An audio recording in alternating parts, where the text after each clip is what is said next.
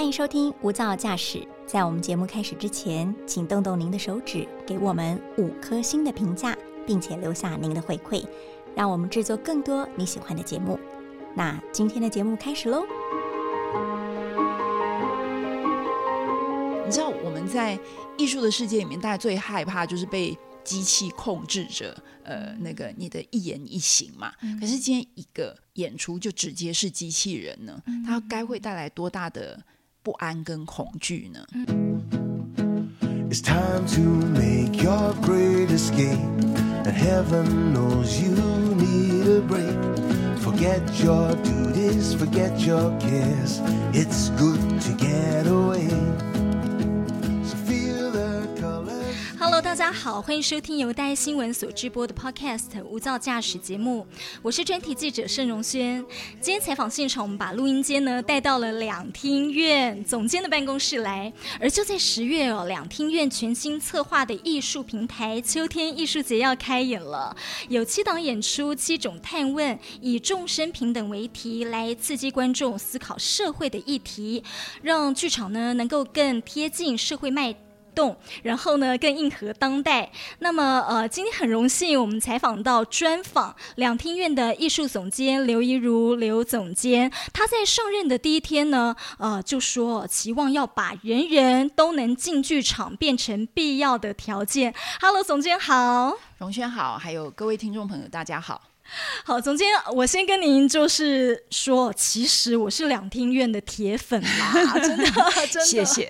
对，呃，就是像呃，你们在户外办的一些演出啦，哦，或者是你们邀请一些这个呃各国的这些呃艺术大师来哦，我都常常超期待。然后呃，尤其是像呃户外演出哦，哎，我们可以穿着夹脚拖。哦，或者大家带着这吃的喝的啊，好三五好友一起就坐在前面，像是呃过去就是每年都会办的这个爵士音乐节，超嗨的。那么这次呢，为什么想说要办秋天艺术节啊？嗯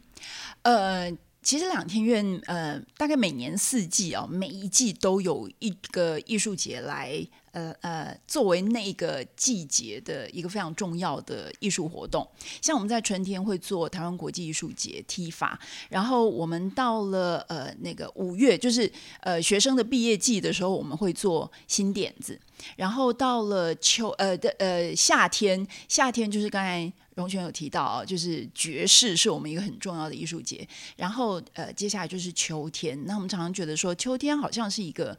呃。很适合反省一整年，或者是适合反省的一个季节。那所以呃，从那个时候刚接下这个工作的时候，就跟同仁在讨论说，我们是不是在秋天把秋天的艺术节，因为过往的秋天我们办的是一年舞蹈艺术节，一年戏剧艺术节嘛。那呃，我们觉得好像在现在这个年代，形式。不是那么的重要，反而他要说些什么，或他在传递什么样的讯息，会是艺术节的重点。那所以我们才想说，那我们就把秋天这个每呃每一年舞蹈、一年戏剧的这个形式改为合并，我们不分音乐、舞蹈、戏剧，而只。呃，而特别重视的是呃它的议题，那我们就重新把它呃定名叫做秋天艺术节。那本来第一届是去年啊，但是因为疫情的关系，所以我们移到了今年。哦，呃，就是刚有提到，就说呃七档演出有七种议题，对不对？嗯。对，七种呃，七种方向也没错。对对对对。那今年我们主要的议题，第一届我们叫众生平等哦，声是声音的声。那主要是在提说，你知道最近。或者说我们在看现在的社会，因为呃网络媒体的关系，我们原先以为网络媒体会带来给我们更多的自由，就是你每一个人都可能是自己的自媒体，因此你的声音跟呃他人的声音有着同样的平台、同样的管道，理论上它赋予我们更多的自由、更多的呃可能性。但我们走了这些年来，其实你看到的是。它形成了另外一种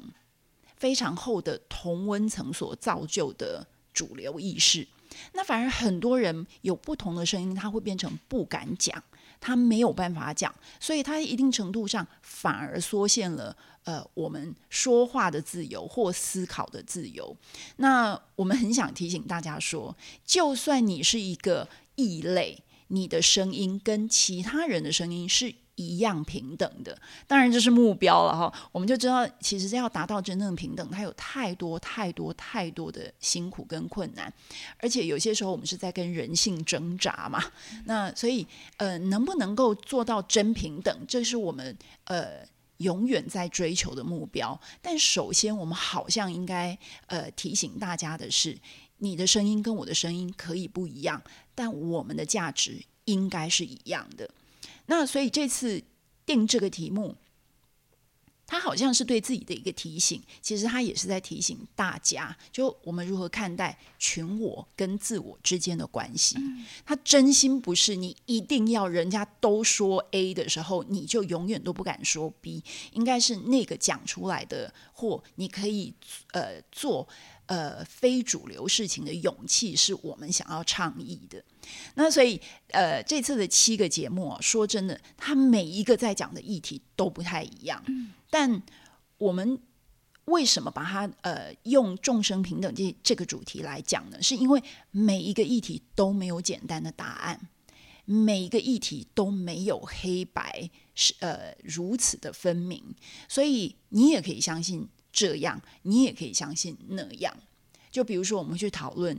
呃，政治上的真相到底是什么？嗯，那每一个人相信的都不一样。相信现在很多人的家庭，每一个人所采取的信念、才呃那个看事情的方法，都已经产生了非常大的分歧。那我们到底应该？呃，我们到底应该在这样分歧的状况之下，如何去维持自我的信念？这个是我们例如其中的一个节目是呃，在在讨论政治的，可能是这样，或者是说讨论我们有一个节目在讨论赌场，有赌博这件事情。你想想，我们对于赌博其实是这么的鄙夷它，以道德来说，赌博就是一个不该做的事情啊。可是。我们其实有着每一个社会都有着一个超级大赌盘，叫股票市场。股票市场本来就是一种赌博，可是你为什么去反对赌场的赌博，而你从来不会去反对股票市场的赌博呢？所以一样，它没有一个标准的答案，就是孰是孰非，没有标准答案。可是你必须要呃，在这一个过程当中，呃。也许是形成你自己的信念，也许是敢于发出你自己的声音。所以，我们并不是要找七个呃节目来告诉大家说啊，这件事情你应该这样想，这件事情的答案是什么，而是告诉你说本来就没有标准答案。那你能不能够勇于说出你自己的呃相信的是什么？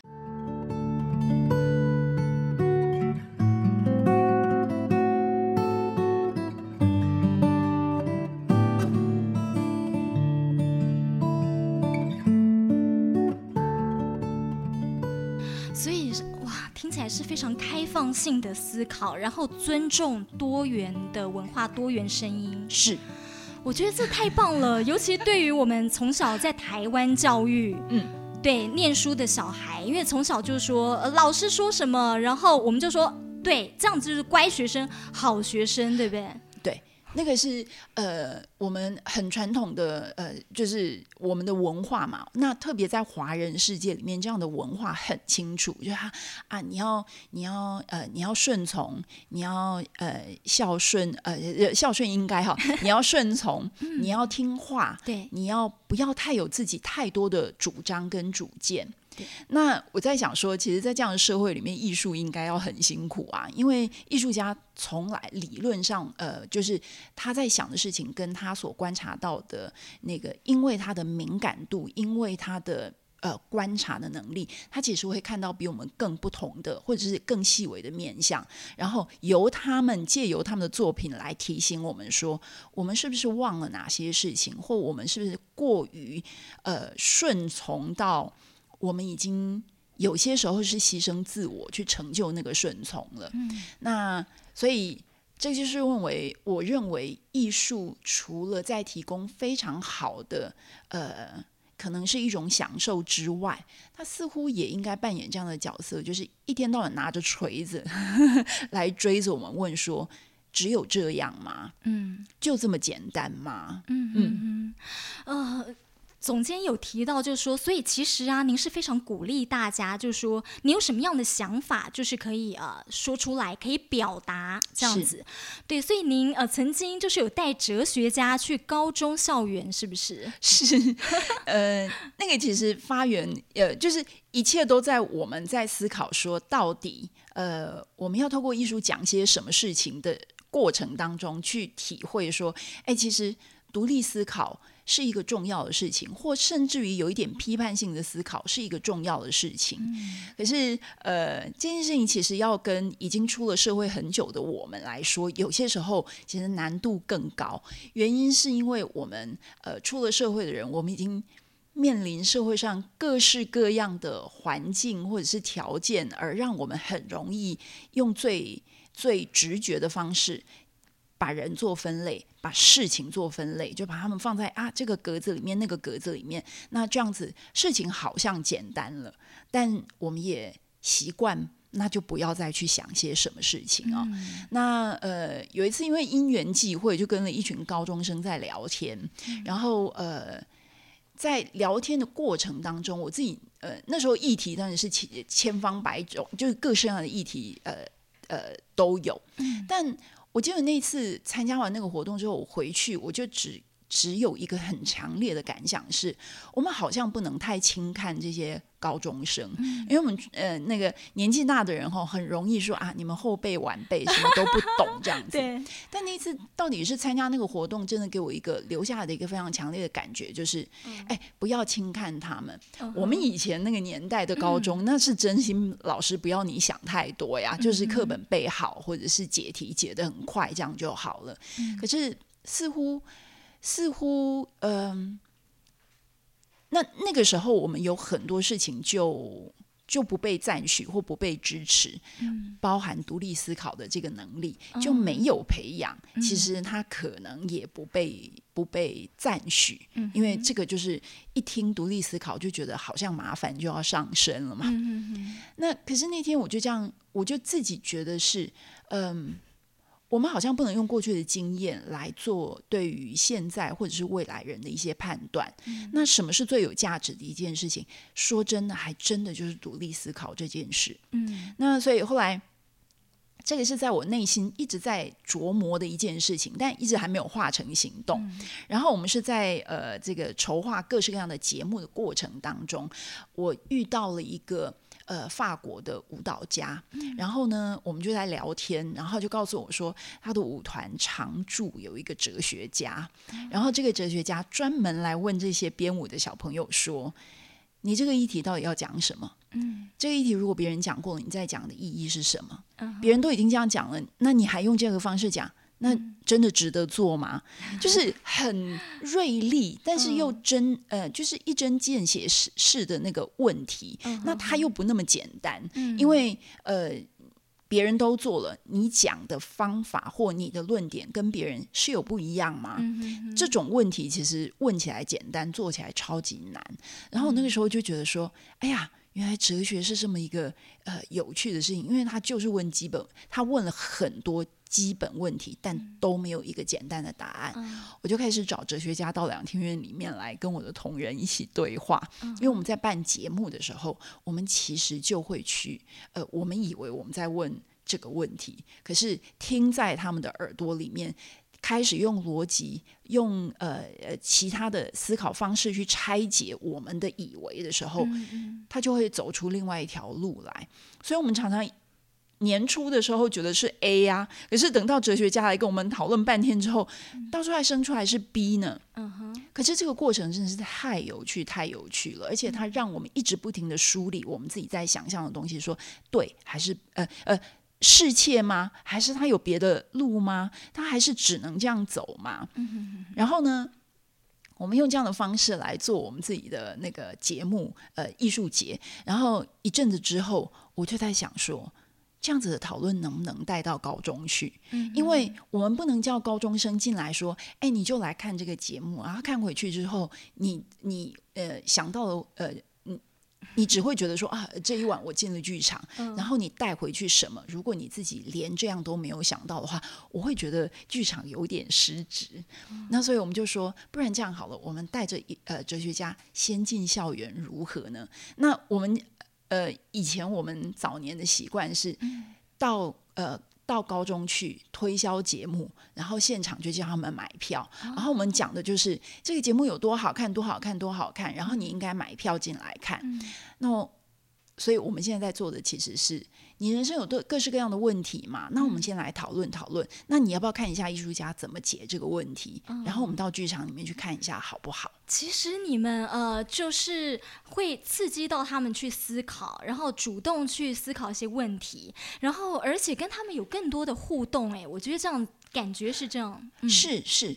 艺术本身没有没有跟观众的互动，我觉得它在一定程呃，在一定的层次上，我会。不知道它存在的意义是什么，就很像我觉得对我来说，剧场不是只是一个做节目的地方，嗯，它其实是我们每一个人在这里面，或者是思想上面的某一种交流，或者是我们对于彼此主张的认同或不认同的那样子的讨论，或者是开拓我们眼界，就是给我们看到另外一个世界的的地方。这样，我认为剧场是一个。真心，它就不是一个这么简单的，只是有一个舞台，然后大家上呃来呃来这里呈现一下我的艺术上面的才华。我不相信剧场应该是这样的一个所在，所以才会说那个讨论、那个那个过程、那个把把社会上在变化的什么样的事情直接拉进剧场来，我们挑战它或被它挑战，这件事情才真正是剧场。它重要跟有趣的地方啊，就是说，我们不应该，我们如果觉得教育不应该是单方面的，我教给你，你就接受就好。那在进剧场为什么要是这样子呢？进剧场本来就是应该是一个呃，我们大家共同对这个议题赞成或不赞成，然后呃。呃，支持或不支持，或者是这个艺术家就是这样表现他的想法。诶，可能我认为他还有其他的可能性，或者是他怎么这样表示，我真是太佩服了，我真是太喜欢了。所以你不觉得进剧场是这个部分会让你回家兴奋的睡不着，然后会激动好几天，余音绕梁，不会只是 那句话、那个声音，而是那个题目，要不要让你回家？辗转反侧，然后你觉得这个题目我还想知道，我还想，我还想讨论，我还想看看有没有别人在讲这样子的题目。那我们自己在想的会是什么？我觉得那才是剧场真正有趣味的地方。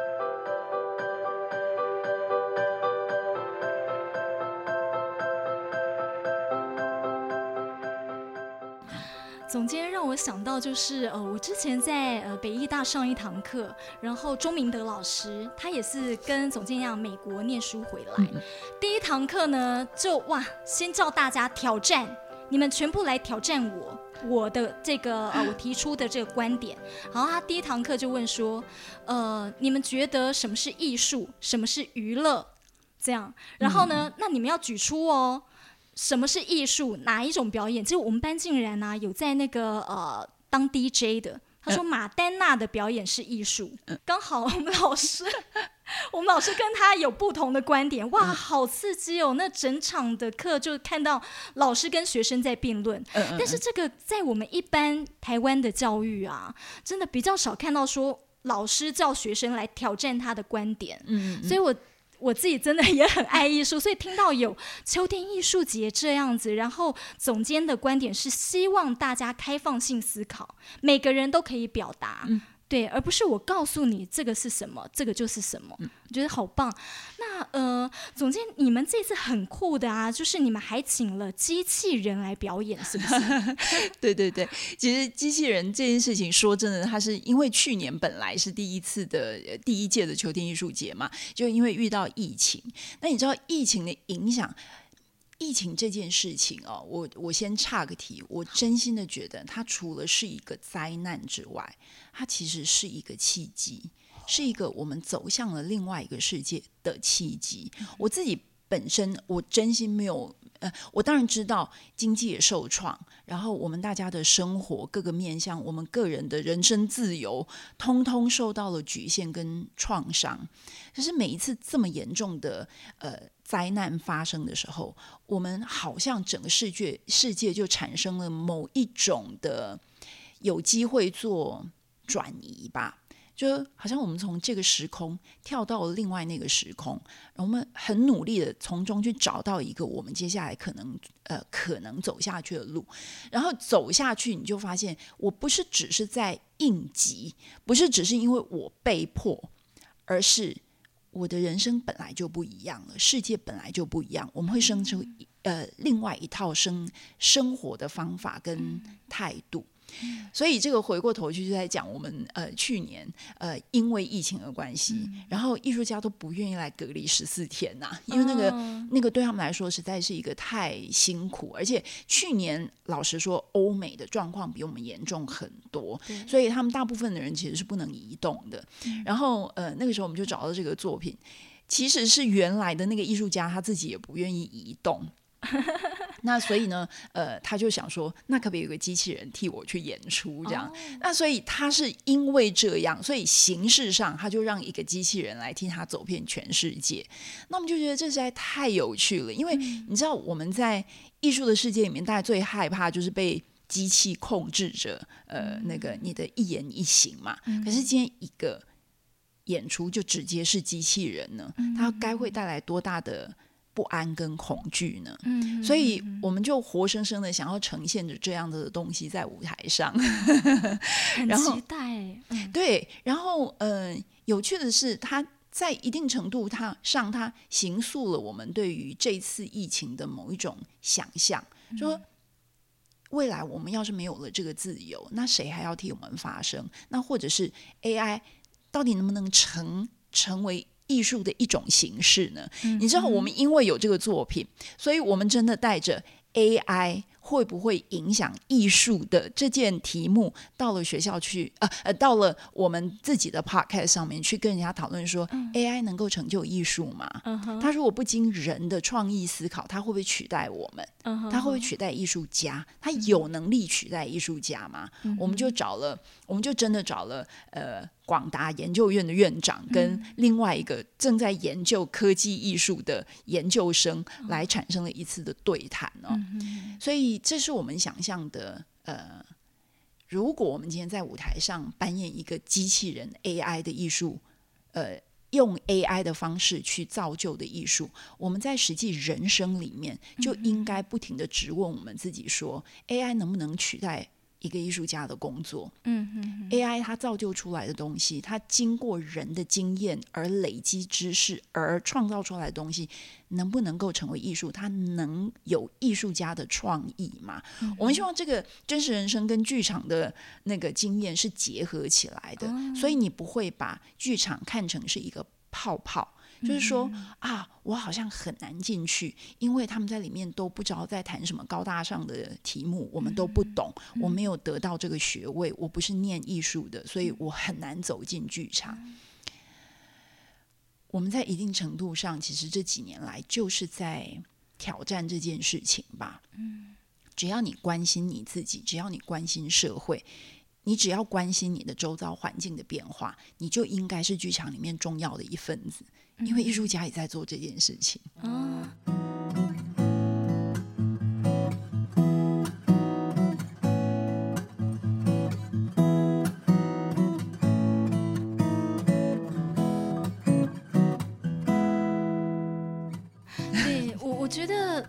真的，我非常认同总监的这这些观点，因为呃，很多人啦，我周遭，比方说有些呃，他。没有那么常亲近艺术的，他可能就会说，呃，这我先吃饱饭再说吧。我我先我先吃饱饭，我我才有这个钱有这个闲来看艺术。但是呃，但是我觉得总监要告诉我们是，艺术其实就在我们的生活当中。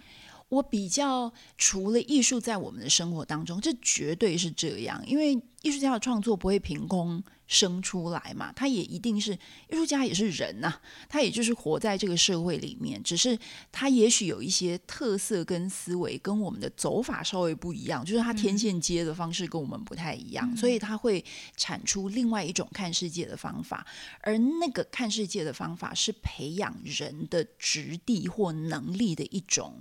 重要的呃重要的因素吧。这样说，就是说，呃，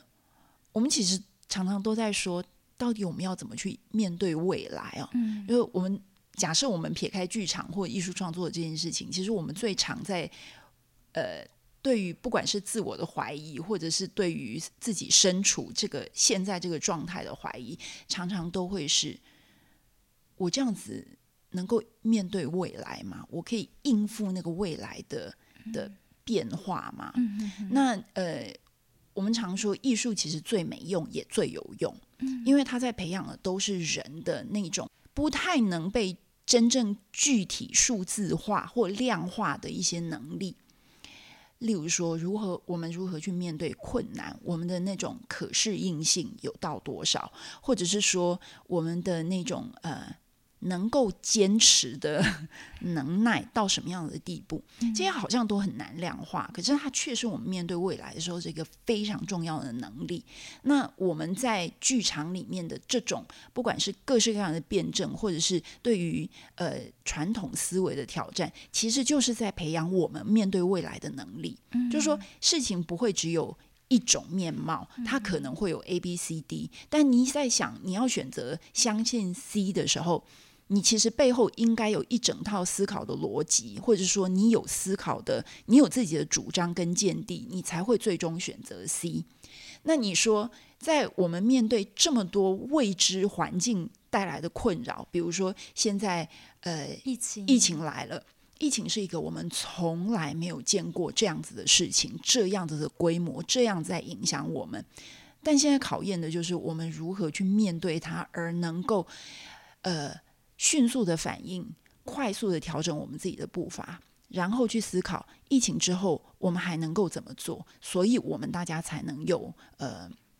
接下来它在变化的时候，我们开始不会陷入呃只有恐慌而没有往下走的方法跟利器，那个是我们要避免的。所以我常常觉得，艺术如果至于我，它的最大的用途，也就是嗯、协助我们把自己培养成为可以面对未知跟未来的人。所以现在这个也是大家很需要的一个能力啊。说实在是啊，我觉得那好像就是一种，那是一种实呃呃，不能说实验，它但它确实对我们产生最实质的挑战。我们以前在那样子一个美好的时代啊，凡事美好，我们呃呃快乐的唱歌、跳舞、吃饭、过日日子，我们从来没有想过有一招，我们会被我们会被一个这样子无形的东西逼迫自己关在家里动弹不得，我们通通都没有。就好比我们去年竟然剧场关门，哇，我们真的，你知道，就是这是一个完完全全我们没有遇过的状况。嗯那呃，如果我们今天没有嗯呃没有呃没有去面对未知的嗯、的某一种勇气的话，嗯，他因为他现在是一波一波来嘛。去年我们还以为下半年的时候，突然之间，哎，好像一切太平了。对，我们迎来了剧场呃难得一见的盛况。嗯然后去年的下半年到今年的上半年，我们的节目是百分几乎全售罄啊，这个是两天元从来没有看过的盛况，就是大家都蜂拥而入到剧场里面来，大家快乐的不得了，然后愉快的不得了，然后我们就立刻在五月的时候面临到第二波的攻击，而且这个攻击就会比去年来的。还更严重。去年我们好像沉寂了一下下，我们就弹起来，可是今年就是直接打打到了，我都还不确定它是不是谷底，但我们就被狠狠的打了一顿。然后打了一顿之后，我们接下来仍旧是要面对接下来的可能性嘛？那我们也没有因此我们也没有那么乐观，说，诶，他接下来是不是就万事太平？没有。那如果不是这样的话，我们还有哪些准备工作要做？我觉得他是一一而再、再而三的训练我们的这种，嗯，那个叫肌耐力嘛，就是某一种、某一种面对强度对对对对对对，面对未，我们也看到很多一个呃现象或趋势是，很多艺术家不太愿意真的花费这个力气到处再去移动，所以我们发展出一种演出的方法，就是我设定好一套这个演出应该有的，我们笑说那个有点像菜单。嗯，是菜单吗？食谱，食谱应该是这样说。然后呢，我们在经得这个艺术家的同意之下，我们会把这个呃食谱搬到台湾来做台湾的版本。我们这次也有一个作品是这样子，有趣的。嗯，嗯，因为如果是做台湾版本，听起来就是克制化，台湾就就会融入一些比较台湾的呃独有的口味。对，因为他的演出，他的可能的导演，他可能的一些制作条件，就会因为台湾而开始产生改变。这个陆陆续续都会在呃呃未来两厅院的节目里面会看到。所以我说，疫情改变什么？它改变了我们对于办节目这件事情，就是剧场新日常到底会是什么？它就应该本来就应该融入不同媒介、不同形式、不同样貌。所以秋天艺术节在一定程度上，它是一扇门，就是我们开始开这个门，打开，然后让大家走到了另外一种呃另外一种正常吧。哦，所以以前我们会说线上叫做 Plan B 呀、那但是现在 Plan B 叫做 Plan A 的一部分。哦所以它应该就会化成新日常。那我觉得这个是这个是一个重要的一个重要的起步吧。秋天对我而言就有了这样，除了我们刚才在提的，它应该刺激我们对于未来一种想象，回应过来，也就是我们在这里面展现了我们对于未来的看法会是什么，而这个我们对于未来的看法是放诸。大家一起来讨论，因为环境是大家一起共同存在的。那呃，在这个放诸大家一起来讨论的时候，每一个人的诠释，每一个人的看法就非常重要。所以秋天艺术节看舞台上的精彩演出，那是其中之一。第二个，我们希望所有参与者带回家的都是我对于这件事情自己的判断跟呃主张或我的想法会是什么？那它背后为什么会有这样子的想法？它的逻辑是什么？这个才是我觉得秋天真正的意义啊！